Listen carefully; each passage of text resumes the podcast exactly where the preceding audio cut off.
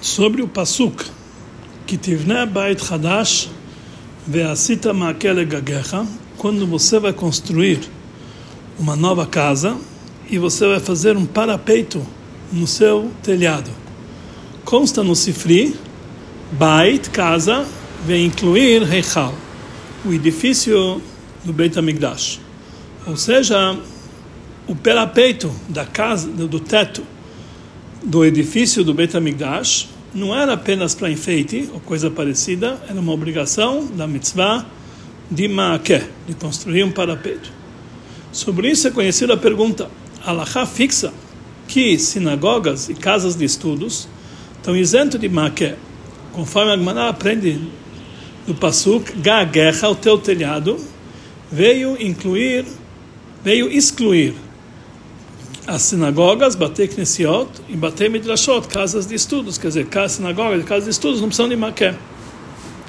Então, por que, no nosso caso, temos que construir no edifício do Beit HaMikdash um maqué?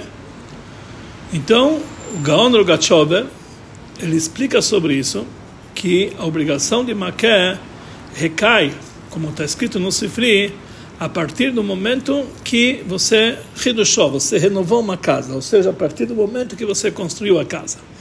Imediatamente naquele momento, mesmo que você ainda não está em uso a casa, tem a obrigação de colocar o maqué. E já que o Beit HaMikdash, conforme Allah, nós construímos ele não com santidade desde o início, de uma forma laica, e depois nós santificamos ele, então, na hora que renovaram ele, a hora da construção, quando o Migdash estava sendo construído, ainda não recaiu sobre isso, sobre ele a santidade. Então, automaticamente, ele tem a obrigação de fazer o maquê. Mas essa resposta não dá para entender. Que, número um, as casas de rezas, ou seja, bater knesiot, sinagogas, elas não estão isentas de maquê porque elas são sagradas, mas porque elas não são gaguerra, o teu telhado elas não têm dono. Então, também, o edifício do Beit HaMikdash, o Reichal, precisa estar isento de maqué, mesmo que ele foi construído de uma forma laica, que mesmo assim não é um telhado, não pertence a ninguém. E não podemos explicar que isso é conforme a ideia do Rambam, que as sinagogas e casas de estudos estão isentos de maqué, não porque eles não pertencem a pessoas particulares, mas que porque eles não são feitos para moradia. Por outro lado, o Reichal, o edifício do Beit HaMikdash, que foi construído de uma forma laica, que poderia ser usado inicialmente para uma moradia. E por isso ele tem a obrigação de maquê. Não podemos dizer assim, que mesmo que nós devemos construir o Beit HaMikdash de uma forma laica e depois santificá-lo, mesmo assim, a casa é construída com a intenção de fazer lá o Beit HaMikdash. Então, é lógico para dizer que não usaram esse aqui como uma moradia, ou é proibido usar como moradia para um uso particular. Então, tem a mesma pergunta, devia ser isento de maqué. E número dois, uma casa que ela tem a obrigação de fazer maqué, se depois de um tempo ela se transformou numa sinagoga, ou uma outra construção que está isenta de maqué, então foi abolido automaticamente a obrigação de maqué.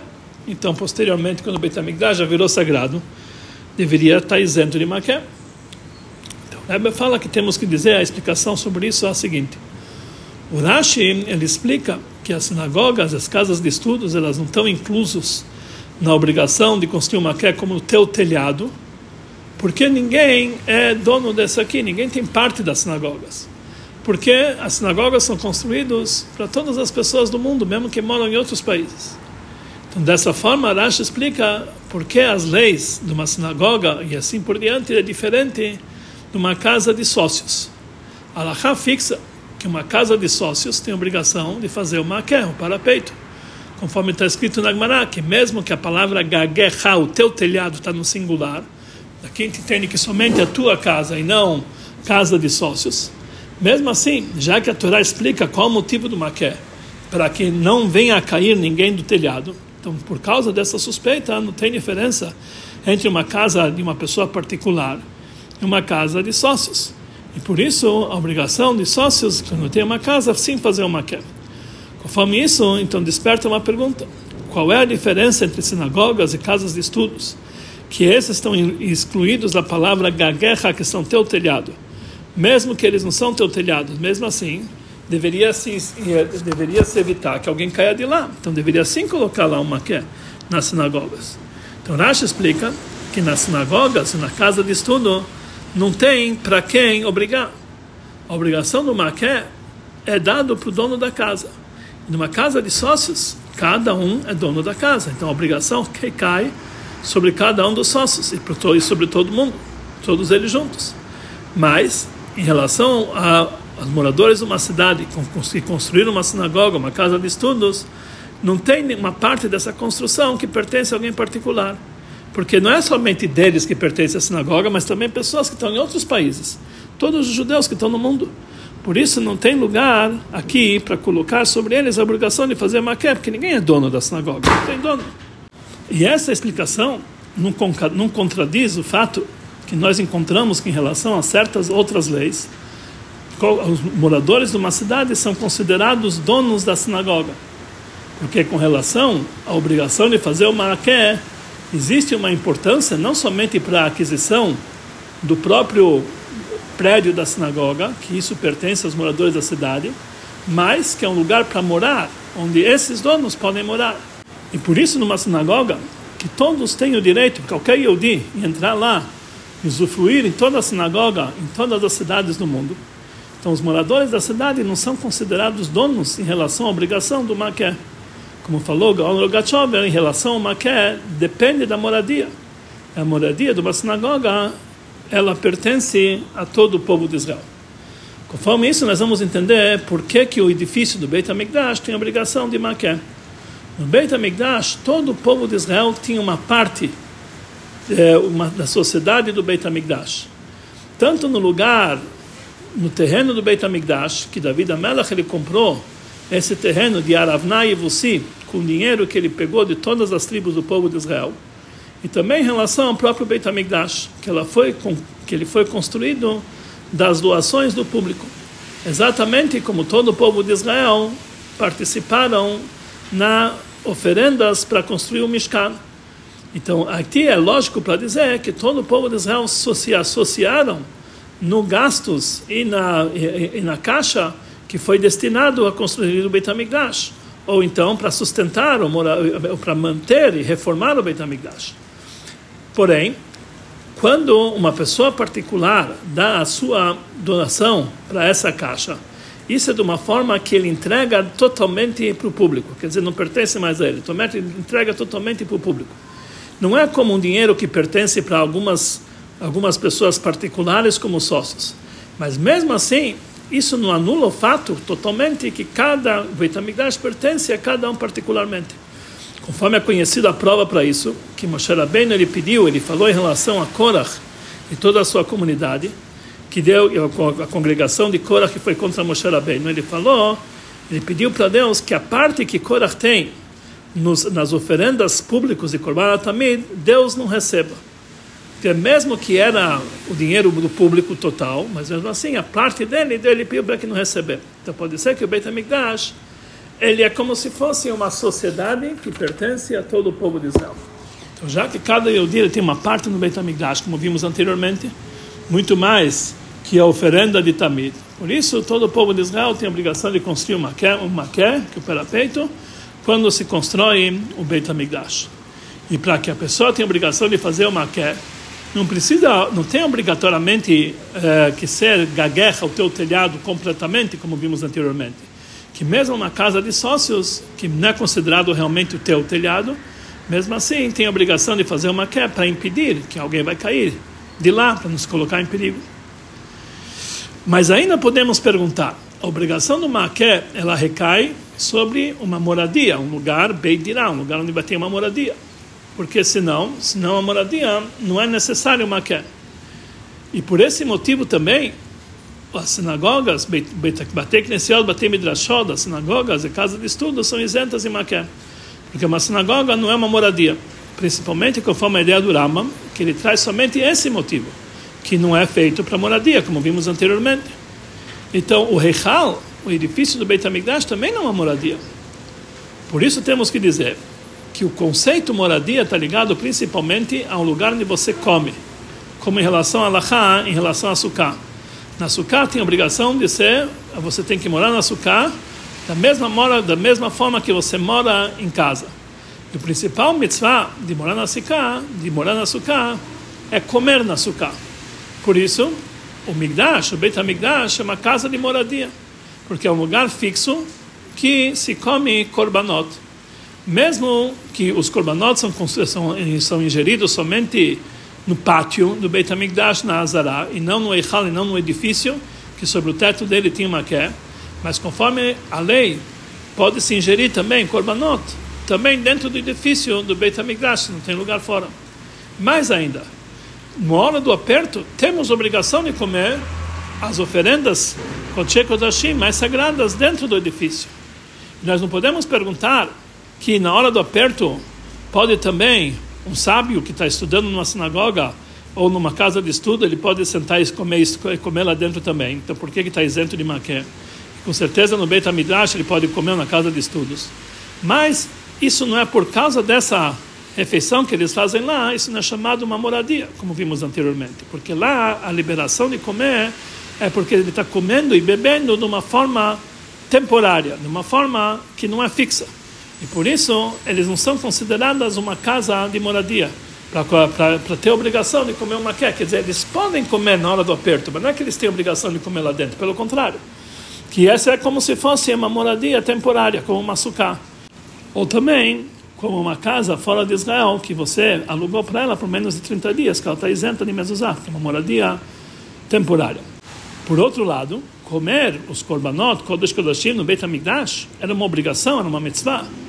E a mitzvah considera o lugar como se fosse um lugar de moradia, principalmente quando essa comida que eles faziam lá era tinha que ser de uma forma lemoshá, para engrandecer, de uma forma de santidade, de uma forma de importância.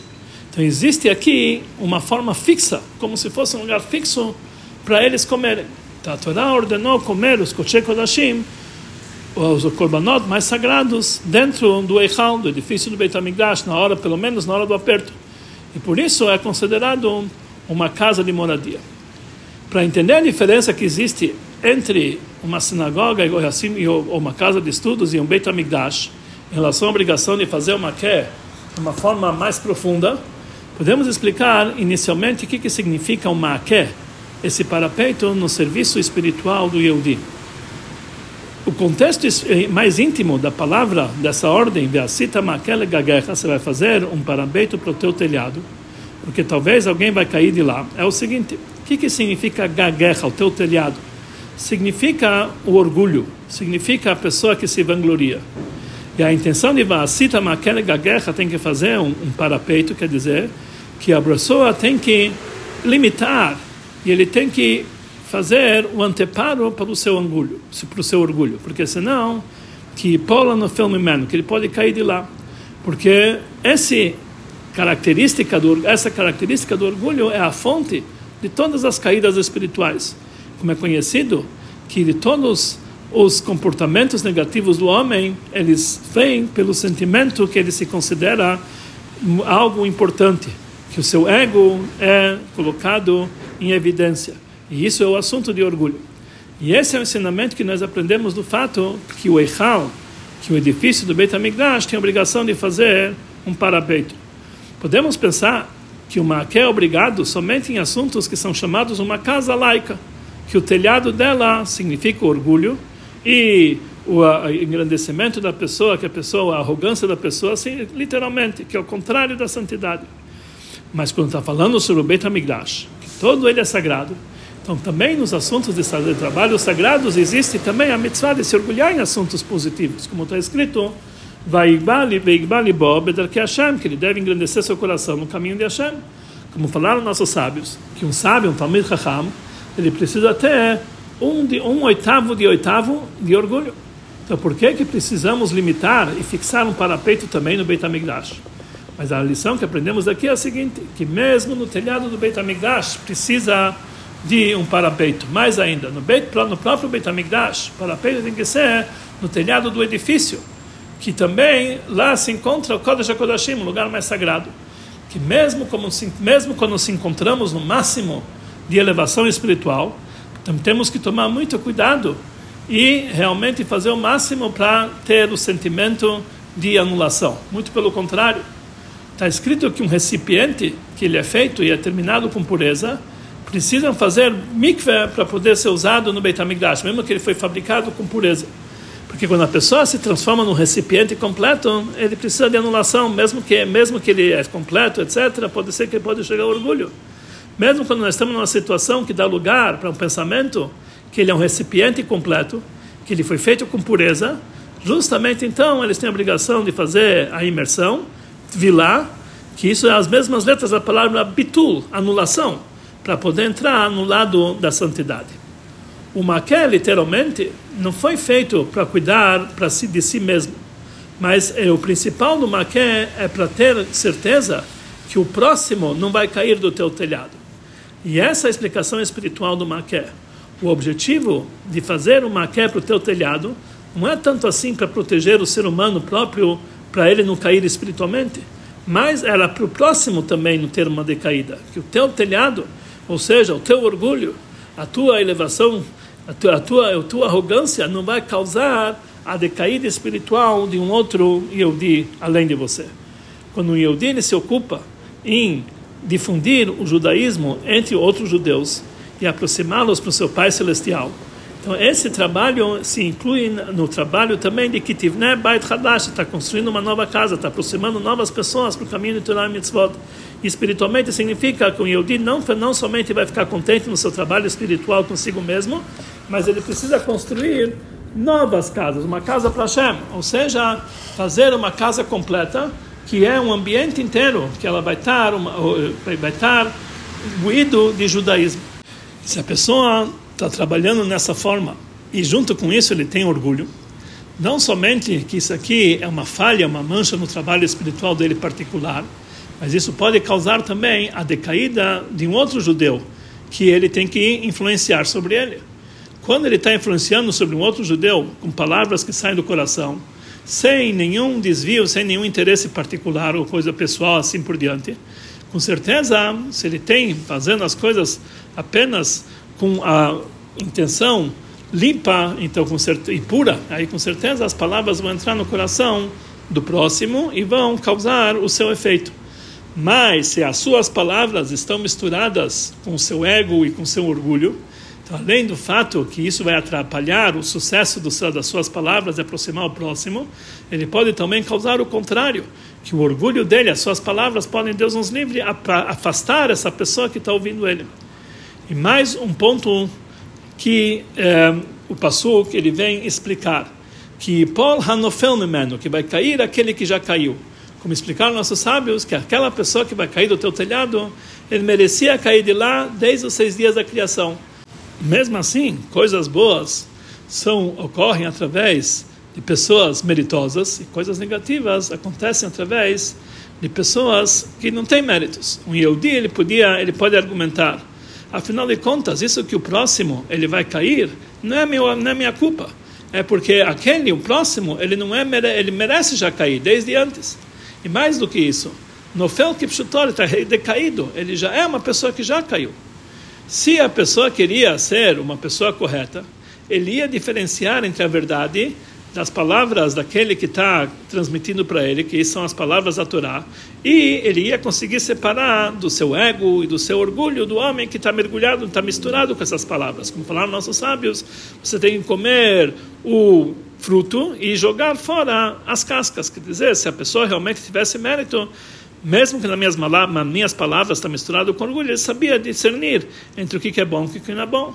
Mas já que aquele se encontra já numa situação de nofel, decaído, e por isso, quando ele sente um pouquinho de orgulho nas minhas palavras, isso causa que ele vai decair mais ainda. Então, por que que aquela pessoa que está transmitindo, ele é culpado? Ele tem que ter certeza que o, telhado dele vai ter uma que se afinal de contas ele está falando de uma pessoa que já decaiu e ele não vai cair mais do que já está decaído. Então, sobre isso falam que sem olhar pelo fato que o outro já caiu, mas ele tem a obrigação de impedir, ter certeza que o teu telhado não vai, não vai causar a caída daquele que já caiu. Você tem que se preocupar para isso, que você não vai ser entre aqueles que são chamados culpados, que vão trazer coisas negativas. Você não deve ser aquele que vai causar a decaída do próximo. Mas sobre isso podemos ainda mais argumentar, já que o homem reconhece o seu ego. Então, por que, que ele precisa entrar em dúvidas? Se ele vai ter sucesso para construir uma, um parapeito como tem que ser, para impedir a decaída do próximo, talvez seria melhor, desde o início, nem se dedicar a construir uma casa nova, se aproximar, aproximar outras pessoas. Principalmente, aproximar judeus, outros judeus que podem ser, porque por causa dele vão ser prejudicados.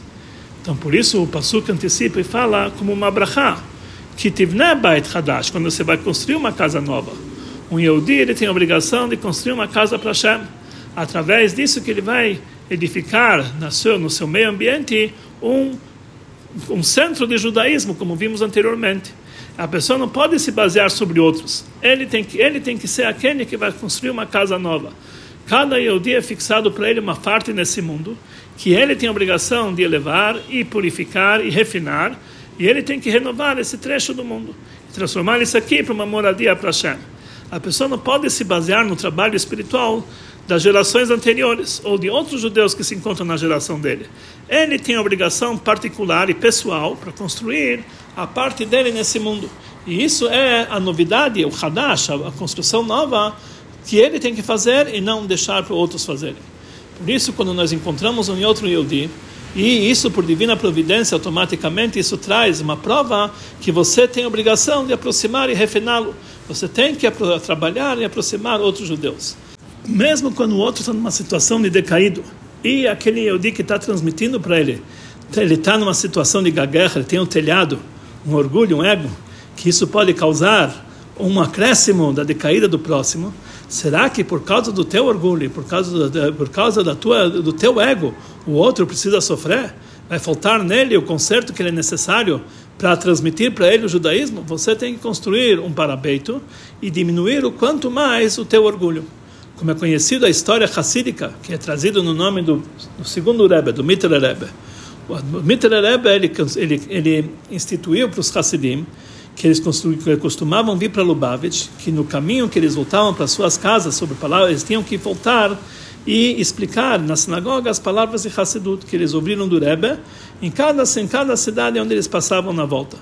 Um dos Hassidim que ele costumava repetir as palavras de Hassidut com bom gosto, ele reclamou, reclamou uma certa vez para o Rebbe, para o Mitter Rebbe, que quando ele vai numa sinagoga e ele faz uma drachada, as palavras de Hassidut, ele sente um pouco de orgulho. E por isso ele quer terminar, ele, ele quer parar com isso. Já falar palavras de Hassidut perante o público, que isso está trazendo para ele orgulho.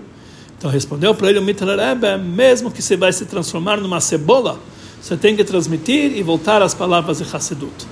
Conforme tudo que foi dito anteriormente, podemos entender a diferença que existe entre um Beit Knesset, uma casa de uma sinagoga, e o Beit HaMikdash. Uma sinagoga, o Beit Knesset, do Beit HaMikdash, uma casa, de, uma casa de estudo, isso expressa o trabalho da reza e o estudo da Torá. Esse é o trabalho espiritual de cada Yehudi consigo próprio. Já o Beit HaMikdash, ele expressa o trabalho do homem de uma forma geral.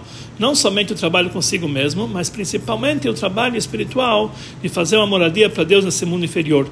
Ou seja, transformar os assuntos materiais desse mundo para uma moradia para Deus. E por isso, um do trabalho principal que tinha no Beit HaMikdash era o trabalho dos korbanot. Fazer, pegar um animal físico e entregar ele para Hashem.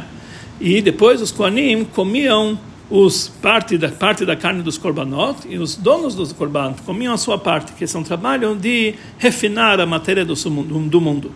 E assim, de uma forma geral, o Beit HaMikdash, ele transforma, ele faz, ele, ele, ele influencia o mundo de uma forma geral. E por isso, as janelas do Beit HaMikdash, elas eram de uma forma tal que por dentro ela era mais, mais, mais estreitas e por fora eram mais largas, chamadas Shkufim Atumim, para que a luz do Beit HaMikdash vai iluminar para fora. E vai ser um testemunho para todos os moradores do mundo que a, pres a presença da Shekhinah, a divindade, se encontra no povo de Israel já que o objetivo, a missão principal do parapeito é para impedir que uma pessoa vai cair de lá, impedir que vai cair de lá uma pessoa que se encontra já numa situação de decaído, e assim também em relação ao próprio homem, quando nós estamos, nós estamos ocupados no trabalho espiritual, que está ligado com a descida do nível espiritual e se dedicar a assuntos mundanos. E isso é, precisa então transformar isso aqui numa casa nova, numa nova construção, transformar isso aqui, um mundo material, em santidade. Por isso, numa sinagoga e numa casa de estudo, onde lá a pessoa se encontra desligado dos assuntos mundanos, não é necessário que tenha lá uma quer, que tenha lá um parapeito. Por outro lado, o Beit HaMikdash, que ele transmite matéria para esse mundo, e no trabalho espiritual, isso simboliza o trabalho da construção, uma casa nova para uma casa para Hashem, transformar todo o meio ambiente físico para uma moradia para Hashem. Por isso é muito, muito necessário que no Beit HaMikdash tenha esse maquê. Mesmo assim, o nível mais completo que está ligado com o Beit HaMikdash é justamente o trabalho que ele faz, ele leva ao objetivo final da criação. Tivne Beit Hadash, construir uma casa nova, construir para Deus uma moradia nesse mundo inferior. Através disso, nós vamos merecer a construção do terceiro Beit HaMikdash, que seja muito em breve.